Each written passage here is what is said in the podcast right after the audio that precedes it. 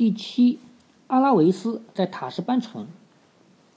实际上发生的事情呢是这样的：当阿拉维斯看见沙斯塔被纳尼亚人匆匆带走的时候，发觉自己单独和不肯说话的两匹马在一起，他片刻就，他片刻也没有丧失理智。他理智就是呃清醒的头脑，就是他单独和两匹会说话但是不肯说话的马在一起的时候，他一点都没有变得，嗯，这个就丧失理智，就是脑子不清楚。他一点都没有变得脑子不清楚啊！他抓住布里的缰绳，一动也不动地站在那儿，控制着那两匹马，尽管他的心砰砰地跳动着，像捶打，像像锤子敲打，可是他没有露出声色来。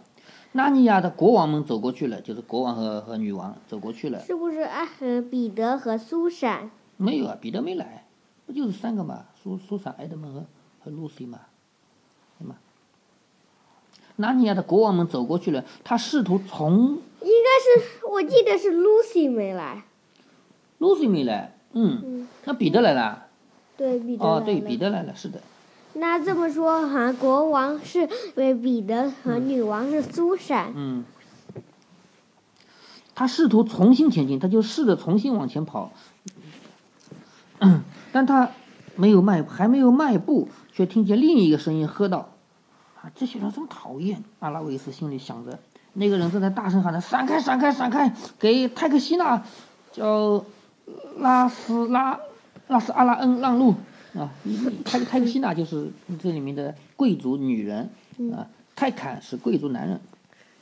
紧跟着那个喝到，紧跟着那个那个声音啊，立刻走过来四个武装奴隶，我就是身上带着武器的奴隶，以及抬着一顶轿子的四个轿夫，就抬轿子的人。轿子上面轿四面飘扬着丝绸轿帘，就是轿帘就是这样的帘子，这四周都挡着轿帘。银铃叮当，银做的铃子在金轿子上叮叮当当，芳香的芳香和花气弥漫的整条街道。这个箱子过来的时候很香，还有银铃在叮叮当当、叮叮当当啊。跟在轿子后面有四个穿着华丽的女奴，就是肯定是伺候这个服侍这个轿子里的人的女奴，穿着很华丽，连奴隶穿的都很华丽，那轿子里的人还得了的？还有几个侍从，还有跑腿的小厮，小厮就是男的服服务的，就是给这个人服务的女的叫女奴，男的叫小厮啊。还有小听差，小听差就是叫你干什么你就跑去的那个叫小听差，等等。这当然，阿拉维斯犯了他的第一个错误，他犯了第一个什么错误呢？他跟阿拉维斯，他跟阿拉斯阿利恩阿利阿拉斯阿拉利恩十分熟练，就是像看起来好像是很熟，就是就坐在这个轿子里的。刚才不是说闪开闪开闪开，给泰克西娜，嗯、叫阿拉斯阿拉利恩让路吗？这个里面坐的人就叫阿拉斯阿拉利恩，他感觉到这跟这个人很熟一样，几乎是一起上过学的，因为他们同时在同一家人家小住，小住就是住一小段时间，小住参加同一个社交聚会。如今，啊、如今嗯，如今拉斯阿拉利恩这个名字很长，拉斯阿拉利恩结婚了，事实上已经成了十分阔气的人物，阔气就是有钱，很有钱的人，所以阿拉维斯禁不住抬起头来瞧瞧拉斯阿拉利恩的模样儿。这下可糟了，两个少女的眼光一碰，两个人的眼光一碰，啊，阿拉就是拉斯阿拉利恩立刻从轿子里坐了起来，拉开嗓门大声叫道：“阿拉维斯，你究竟在这儿干什么呀？你父亲片刻也松不得，一秒钟也没有耽搁。”阿拉维斯放开了马，抓住轿子的边缘，身体腾空窜到了拉斯阿拉利恩的身边，愤怒地凑凑到他耳边，低声说道：“别嚷嚷，你听清吗？别嚷嚷。”别把我，你必须把我藏起来，嘱咐你的仆从，仆从就是你身边的这些仆人啊，嘱咐你的仆从，别嚷嚷，必须把我藏起来。可是宝贝，拉斯阿拉利恩用先前一样响亮的声音说起话来，他的声音说话就是那么响亮，这弄得路人目不转睛的瞧他，可他一点也不介意。事实上，他倒是喜欢人家这样瞧他。因为他自己是一个阔太太，是一个很有钱的人，他走路就是闪开闪开，给我让路，就这样的，他就喜欢所有人都知道他有钱，对不对？嗯但是但是阿拉维斯不行，阿拉维斯是逃出来的，他肯定不能这样大大张旗鼓，所以呢，拉斯阿拉利恩就用这样响亮的声音说话啊，他很喜欢别人听到他响亮的声音还看他啊。照我嘱咐你的话办，不然我就永远不同你说话。”阿拉维斯嘶嘶的说道：“请，请你赶快，拉斯，事情严重的可怕，叫你的侍从带着这两匹马。”对了，嗯，呃，阿拉维斯为什么也要跟呃拉斯阿拉利恩说话？被他认出来了呀，被他认出来了，他在叫，那赶紧过去跟他说：“你小声点，小声点，不要嚷嚷，是不是啊？”嗯嗯，事情严重的可怕，叫你的侍从带着这两匹马儿，把你轿子上的所有帘子都放下来，跑到一个人家找不着我的地方，赶快！行啊，宝贝儿，拉斯阿拉利恩用懒洋洋的声调答道：“喂，你们两个带着泰克西纳的马儿，这话是对奴隶说的啊，带着泰克西纳的马儿，啊，现在回家，听我说，宝贝儿。”现在这样晴朗的日子里，我们当真要把帘子都放下来吗？我的意思是说，他的轿子如果四周的帘子全部收起来的话，就能看到外面；如果放下来的话，肯定安全了，没人看见了。但是又热又晴朗的天嘛。但是阿拉维斯已经把帘子放下来了，把阿拉把拉斯阿拉利恩和他自己封闭在一个布满芳香又很闷热、像像帐篷的东西里啊，这个这个。轿子很香，但是很闷热，跟帐篷似的。我必须不让人看见。他说：“我的父亲不知道我在这儿，我正在逃跑。”啊，我的亲爱的，够刺激的。拉斯阿拉利恩说道：“我真想听听全部啊，故事全部。”亲爱的，你坐在我的衣服上了，挪一挪行吗？现在好多了，这是件新衣服，你喜欢吗？买到它是在……哦，拉斯，请你别开玩笑。阿拉维斯说：“我父亲在什么地方？你不知道吗？”拉斯阿拉利恩说道：“他，他当然是在这儿啊！哟，原来，原来阿拉维斯的父亲就在这儿。他当然是在这儿啊！他昨天到城里来的，到处打听你的下落。你倒想想看，你和我在一起，他却啥也不知道。这，这是我听到的最可笑的事情了。”这话变，他的话变成了咯咯咯咯咯的笑声。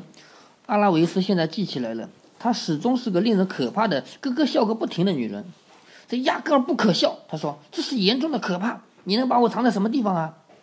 这可毫无困难，我亲爱的姑娘。啊，拉斯阿拉利恩说道：“我要带着你到我家去。我的丈夫出门了，没有人会看见你的。哟，轿帘都拉下来了，就没这么没什么有趣，就没什么趣了。我要看看老百姓。如果一个人非要这样封闭起来上街不可，那么穿上新衣服就没意思了。”他这个教帘拉下来了，我都看不见外面，外面人也看不见我的新衣服，一点意思都没有。啊，我希望你这样拉大嗓门跟我说，我，我希望你这样拉大嗓门跟我说话的时候，没有人听见你的话。阿拉维斯说：“没有，没有人听见。当然了。”拉斯阿拉利恩心不在焉的说道：“但你觉得这件衣新衣服怎么样？我至今还没有啊，你至今还没有告诉我嘞。还有一件事。”阿拉维斯说：“你必须嘱嘱咐你的仆人，就是你必须跟你的仆人说，要恭而敬之的对待两匹马，要恭恭敬敬的对待这两匹马。他他们是这个秘密的一部分，他们确确实实是来自纳尼亚的会说人话的马，好不奇怪。”拉斯阿拉利恩说道：“多么激动人心哟，亲爱的，你看见过来自纳尼亚的野蛮的女王吗？现在她待在塔塔什曼城里。”他说那是你野蛮的女王，他说。那大概就是简蒂斯吧。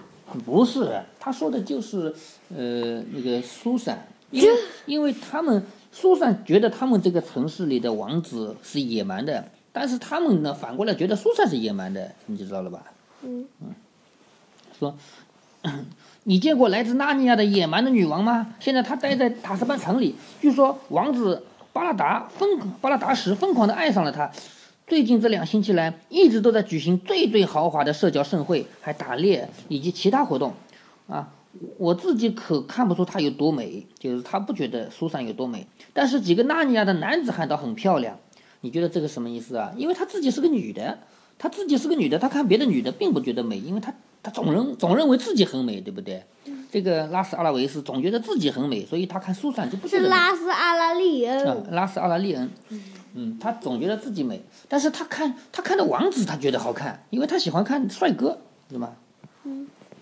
但有几个纳尼亚的男子汉倒很漂亮。前天我被带去参加河滨舞会，我穿上了我的什么什么，还没说完。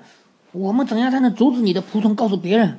有一个有一个客人穿的像个乞丐的小崽子，进了你的家，这消息说不定很容易传到你我父亲那儿。他这个话什么意思呢？就是我阿拉维斯现在是乔装打扮，穿了一个很破的衣服，对不对？你这样有有身份的阔老阔太太，身上穿的这么漂亮的衣服，你的轿子还有香味，还有铃铛，但是我穿成这个样子的，我这像看着像个穷人，我到你家去了，那肯定是很奇怪的一件事情啊！你的仆人肯定会告诉我的爸爸的，因为我爸爸就在这个城里，是不是？是，他听懂了吧？嗯，这个这个消息说不定是很容易传到我父亲的，别老是大惊小怪的，你要听话才是乖宝宝。拉斯阿拉利恩说道：“我们一会儿就给你找一些合适的衣服。我们到家了。”轿夫停下步子来，放下轿子。轿帘拉开时，阿拉维斯看见自己已经在庭院里了，就跟几分钟前在城市的另一个地方沙斯塔被带进院子差不多。拉斯阿拉利恩本来立即就要走进门去，但阿拉维斯用疯疯癫癫的低语、低就是低很低的声音提醒他，要对奴隶们嘱咐几句。别跟任何人提起女主人的怪客，就是就是叫你这奴隶不要跟别人提起来。你有你有一个怪客人来了，那怪客人指的是他自己。嗯，对不起，宝贝儿，我完全忘记了。拉斯阿拉利恩说道：“听着，你们大家还有你门房，门房就是管那个门的。嗯，不论谁讲起这位年轻女士，如果被我逮住了，首先就要打个半死不活，其次就要活活焚烧。”然后戒了六个星期，不给面包吃，不给水喝，就这样。嗯，他这就是你们谁敢说到这个人啊？他不是不能说嘛？你们谁敢说到这个人，我就打他半死不活，然后活活焚烧。六个星期不给面包吃，不给水喝，那样不是要死了吗？对呀，他他所以他就吓他的奴隶们了。虽然拉斯阿拉利恩说过，他很想听听阿拉维斯的不幸故事，但。却压根儿没有表露出确实想听的迹象，就是他只是说说而已，他没有真的想听。事实上，听和说相比，他说起来要顺利愉快的多。就是这个拉斯阿拉利恩是很喜欢说的，叽叽喳喳，叽叽喳喳，还呵呵呵呵笑，他很喜欢说的。但是呢，他并不怎么太喜欢听。他坚持要阿拉维斯洗个漫长而奢侈的澡。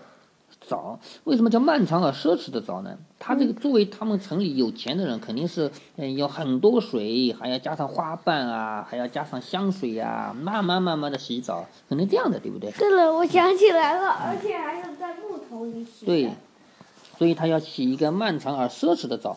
卡勒蒙的洗澡是世界闻名的啊，用最好的衣服呀，还要把它打扮起来，然后再允许他解释点什么事情。在选择衣服上小题大做，几乎把阿拉维斯搞得恼火了。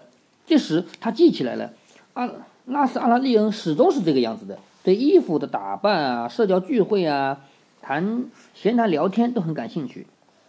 阿拉维斯呢？阿拉维斯跟他不一样，始终对弓箭、狗、马和游泳感兴趣。因为阿拉维斯的，你还记得吗？他哥哥是一个战士，对不对？他对弓箭啊、犬马啊、游泳啊这些很感兴趣。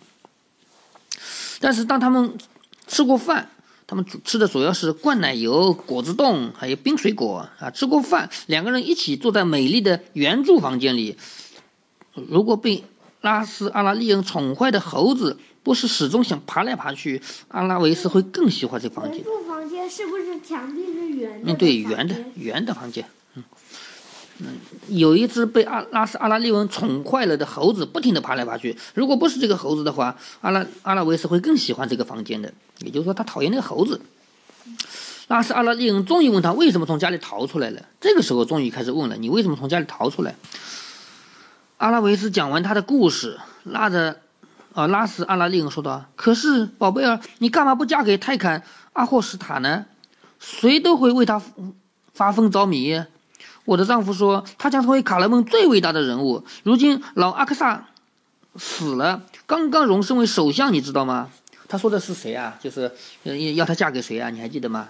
嗯，我忘了名字了。就是名字忘了，但是这个人你知道的吧？就是他六十岁了。对呀，那阿拉维斯才十几岁的小女孩，要嫁给一个六十岁的老泰坎，她肯定不愿意，所以逃出来。但是拉斯阿拉利恩却觉得。不用逃出来，这个人多好啊！你看他现在又升官了，刚刚升了首相，你都不知道。所以他们俩，嗯，嗯，拉斯阿拉利恩是跟谁结婚的？你就是嫁给了一个有钱的泰坎啊！你你不是前面看到了吗？听到了吗？是不是就是嗯嗯就是嗯阿拉维斯没嫁呃给的呃那个呃、不不是他，不是同一个人。他说：“你干嘛不嫁给他呢？谁都为他发疯着迷啊！我的丈夫说，他将成为卡莱蒙最伟大的人物。看来我的丈夫和他不是同一个人，对不对？嗯，我的丈夫说，他将成为卡莱蒙最伟大的人物，对吧？如今老的阿克萨阿克萨萨阿克萨萨死了，刚刚荣升首相，你知道吗？我可不在乎，我看到他就受不了。”阿拉维斯说。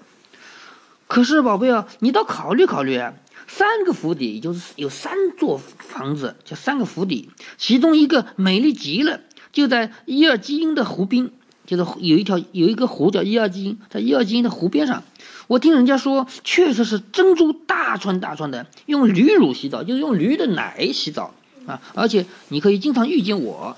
哎，他说你到这个地方去的话，你还可以经常遇到我。他不妨，他。他不妨留着他的珍珠和府邸吧，这些东西跟我不相干。阿拉维斯说，就是让他留着他的珍珠啊和他的房子吧，这些东西我不稀罕。阿拉维斯，你始终是个古怪的姑娘。拉斯阿拉利恩说，你还要求什么东西呢？他们两个人的确是不一样的性格啊。拉斯阿拉利恩总觉得嫁给一个很有钱的人就好了，对不对？对，不管这年龄。嗯。可是说，嗯。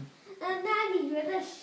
谁比较好？我觉得阿拉维斯好呀。一个小姑娘当然要追求自己的生活，追求自己的爱情，怎么可以去嫁给一个老六十多岁的老头呢？他有钱有什么用啊？对不对？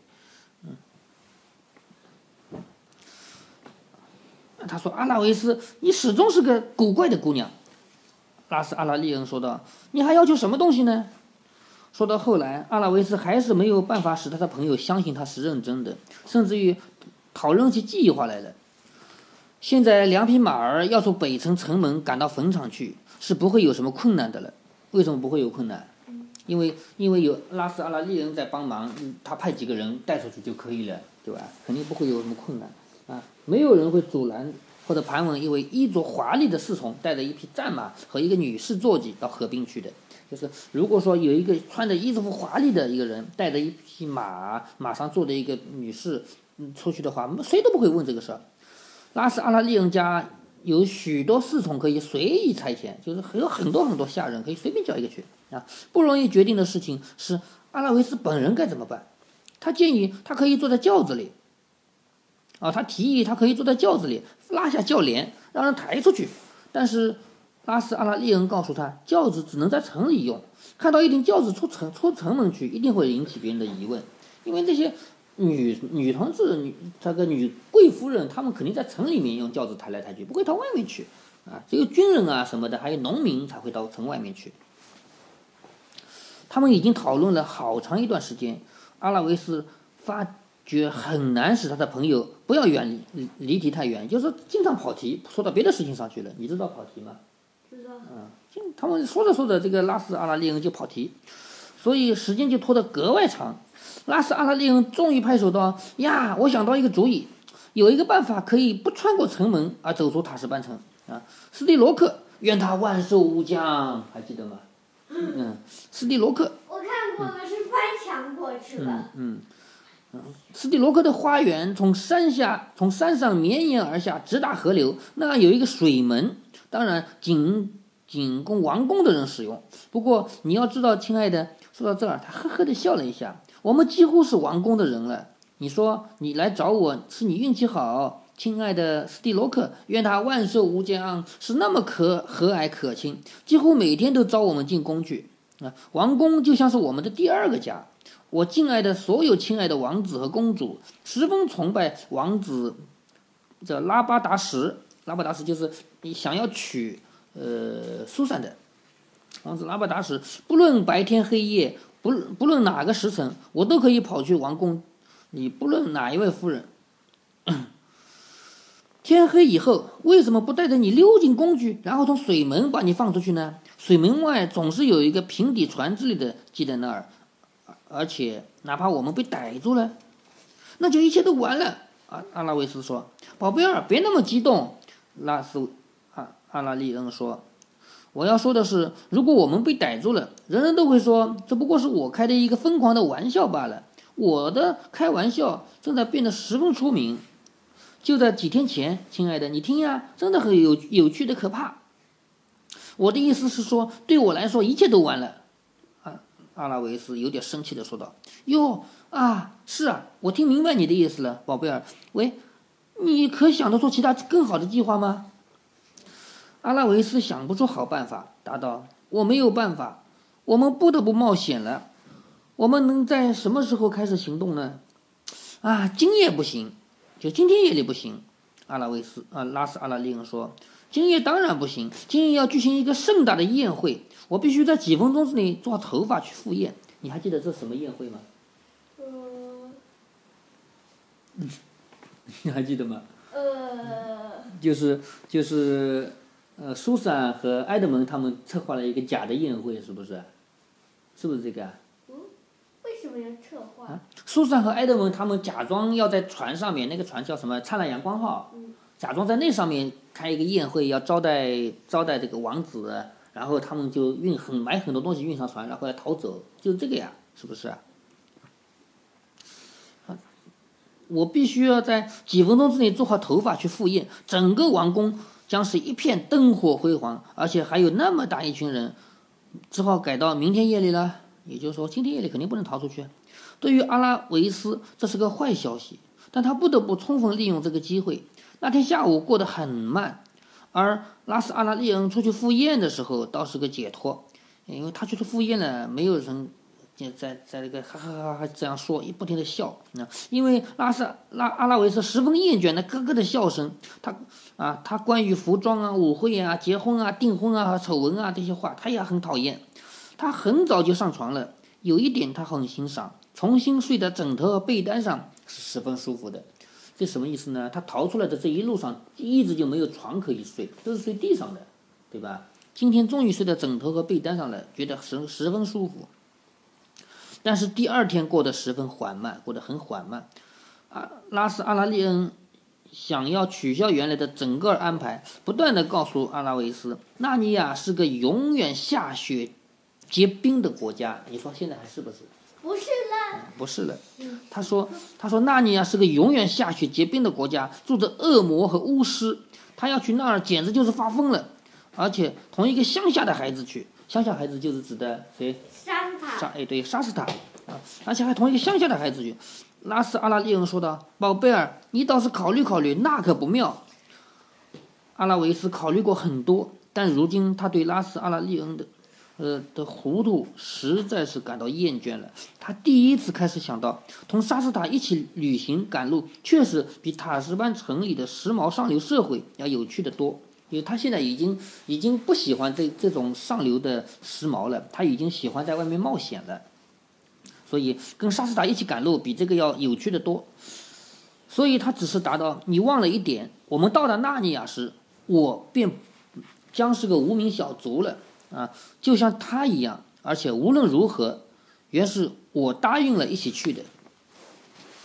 你倒想想看。”拉斯阿拉利恩说：“几乎是在嚷嚷，就是声音很大，几乎在嚷嚷。只要你自己有头脑，你就可以做大臣的妻子。还他还在说这个话，你可以做大官的妻子，对不对？啊，只要你自己有头脑，你就可以做大臣的妻子。”阿拉拉阿拉维斯跑了出去，和两匹马儿说些悄悄话。他不愿意跟他说话，老是他老是觉得嫁给一个有钱的人就很好一样。啊。你们必须跟一个侍从赶在日落之前到达那个坟场。他说：“不再背着这个包袱了，重新给你们配上鞍子和辔头。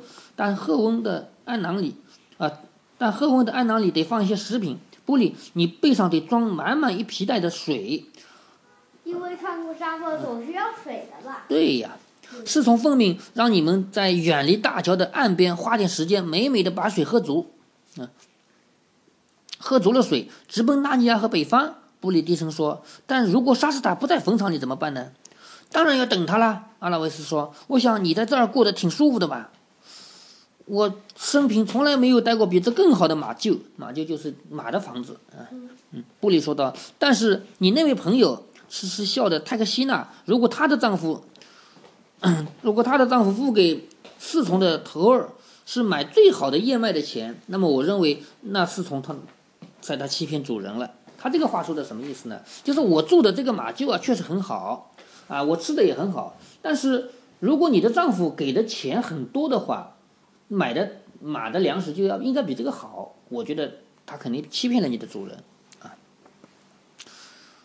阿拉维斯和拉斯阿拉利恩在原住房间里吃晚饭，两个钟头后，就是两小时以后，他们准备出发了。阿拉维斯穿戴的像个大户人家的高级女奴，脸上还戴了一个面纱。他们已经商量妥当，如果有人问起，拉斯阿拉利恩就装模作样说：“阿拉维斯是个女奴，他要把他的女奴作为礼物送给一位公主。”两个姑娘光着脚走出门去，没有几分钟就到了王宫的大门口。对了，为什么要光着脚？呃，我觉得有两个可能，一个可能是。是不是进王宫就必须光脚？这样的话表示尊重。还有第二个可能，可能是为了没声音，还是什么的。没几分钟就到了王宫的大门口，门口当然有士兵警卫，但是军官对拉斯阿拉利恩十分熟悉，他们很熟的。他叫他的士兵立正敬礼，他们立刻进了黑大理石的大厅。好多臣廷臣就是好多这个大臣啊、奴隶啊和其他人仍然在厅里走动，这倒使这两个姑娘更加不引人注目。人多了反而不引人注目啊！他们继续前行，进入圆柱大厅，然后进入了雕像大厅，沿着柱廊行去。柱廊就是一个走廊，有很多柱子的走廊。经过了觐见室，觐见室是什么呢？就是就是小的人物去见大官的，叫觐见室。嗯。的经过了金天寺的铜箔大门，这个这个大门上面包着一层铜铜箔大门，他们在朦胧的灯光中所能见到的一切都是富丽堂皇。富丽堂皇这个成语你知道吗？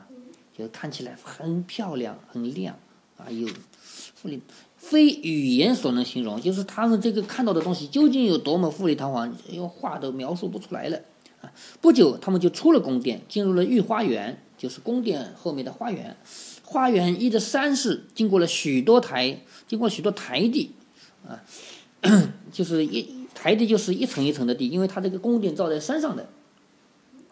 嗯，他们的他们在花园的另一边来到旧王宫，脚不要动，来到旧的王宫啊，旧王宫，天色已经变得十分昏暗了。现在他们发觉自己置身于回廊的迷宫之中，墙上偶尔有个托架。插着火炬啊，墙上有一些托架，上面插着一把火炬，就是照明用的啊。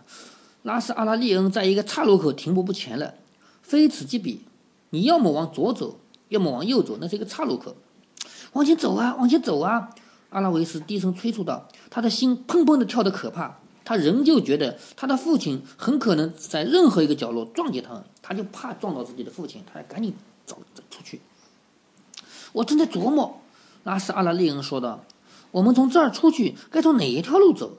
我没有绝对的把握。我想是左边那条的，但是我几乎确定是左边那条了。这多么有趣！”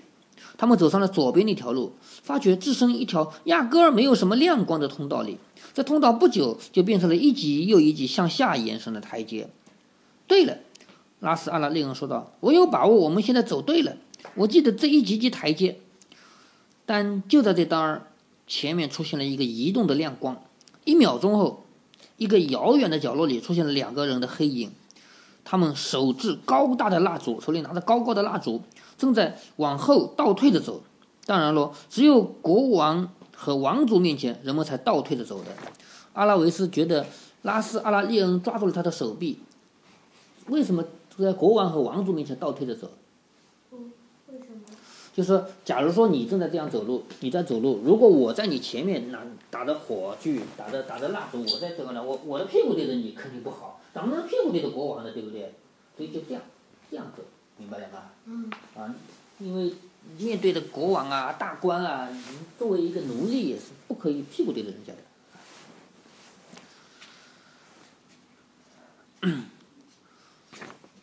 阿拉维斯觉得拉斯阿拉利恩抓住了他的手臂，这这一种突然一抓，几乎是拧了一把啊，意味着那伸手抓的人实际上十分惶恐，很很怕。阿拉维斯认为这个事很奇怪，啊，拉斯阿拉利恩竟会那么害怕斯蒂罗克？这里终于到了斯蒂罗克的宫宫殿里了。如果斯蒂罗克确实是他的朋友的话，啊，但阿拉维斯也没有时间继续考虑这个问题。拉斯阿拉利恩正催促着他赶紧返回台阶的顶上，发疯似的沿着墙摸索前进。这儿是门，他悄悄地说：“快！”他们走进门去，轻轻地把身后的门关上，发觉自己置身一团漆黑之中。阿拉维斯能从拉斯阿拉利恩的呼吸声里听出了他的诚惶诚恐，就是很害怕。他是神救命啊！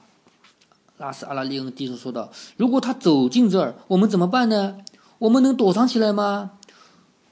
他的脚下有一块地毯，他们摸索着进入房间，慌慌张张的撞在一张沙发上。让我们在沙发背后躺下来。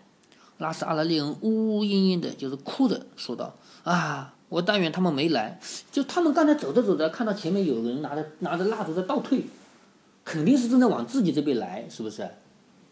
听听懂了吧？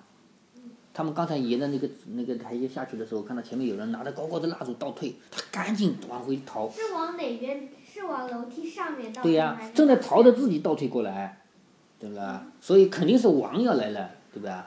嗯，他们赶紧躲，都躲到那个沙发后面去了。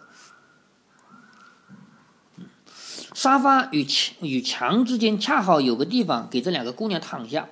拉斯阿拉利恩设法占据较好的位置，把自己的身体完全遮住了。阿拉维斯上半个脸在沙发后面露了出来，所以如果有什么人从中拿了个灯走进房间的话，碰巧朝这个角落一望，就会看见他。当然，由于他戴着面纱，乍一看倒不会像是一个前额和一双眼睛啊。戴着面纱看起来，嗯，虽然是个头，但是不像额头和眼睛。阿拉维斯拼命地推搡，就是推，竭竭力的使拉斯阿拉利恩腾一点地方给他啊，因为那个地方太小了，两个人挤不下。但拉斯阿拉利恩如今惊慌失措中十分自私，他把对方挤回去，还拧他的脚。他们绝望了，一动也不动地躺着，稍微有点气喘。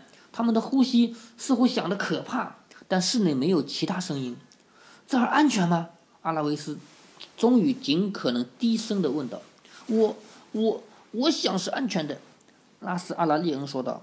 但我那可怜的神经，于是传来了此时此刻他们能听到的最最可怕的声音，是开门的声音，然后是灯光，因为阿拉维斯的在沙发背后可以伸长的脖子，他什么都看在眼里。首先进来两个奴隶，又聋又哑。正如阿拉维斯所猜到的，以便开秘密会议，也就是在这个王的地方，为了能够开秘密会议不不传出去的话，这里面的奴隶是又聋又哑的，他们既听不见开什么会，也不会说出去。手持蜡烛倒退的走进来，他们站定在沙发的两头，他们倒退着进来，进来走到沙发的两头，这倒是件好事，因为一旦阿拉维斯的前面站了奴隶的话，当然任何人就很难看到他了。而他却可以在两个奴隶的两腿之间向外张望。接着进来的一个老头儿，很胖，戴着一顶稀奇古怪的尖顶帽子。凭着这帽子，他立刻知道这就是斯蒂罗克了。从帽子上能看出来，这是斯蒂罗克，就是我们前面好多次读到他，就说愿他万寿无疆，是卡勒门的王，是吧？嗯。他浑身上上下都是珠宝首饰。其价值至少也要超过纳尼亚王族所有的衣服和武器加起来的总价值，比纳尼亚那边的人的呃珠宝首饰多啊。纳尼亚的王就戴了个王冠，没有别的东西，是不是？嗯。但是他那么胖，还有那么一大堆饰边，就是就是衣服的边装饰装饰花边饰边，还有褶皱，衣服上就是这样折在一起的，这样叫做褶皱啊。还有小羊小羊毛球，衣服上面也是装饰用的小羊毛球，还纽扣、流苏，流苏是衣服上的东西啊，还有辟邪物，就是你挂在身上，你妖怪啊什么不敢靠近的东西，叫辟邪物啊。流苏是什么？流苏我也不知道，我们过会儿查一下吧。嗯，阿拉维斯禁不住想到纳尼亚的时时装啊，禁不住他想到了纳尼亚的衣服，无论如何。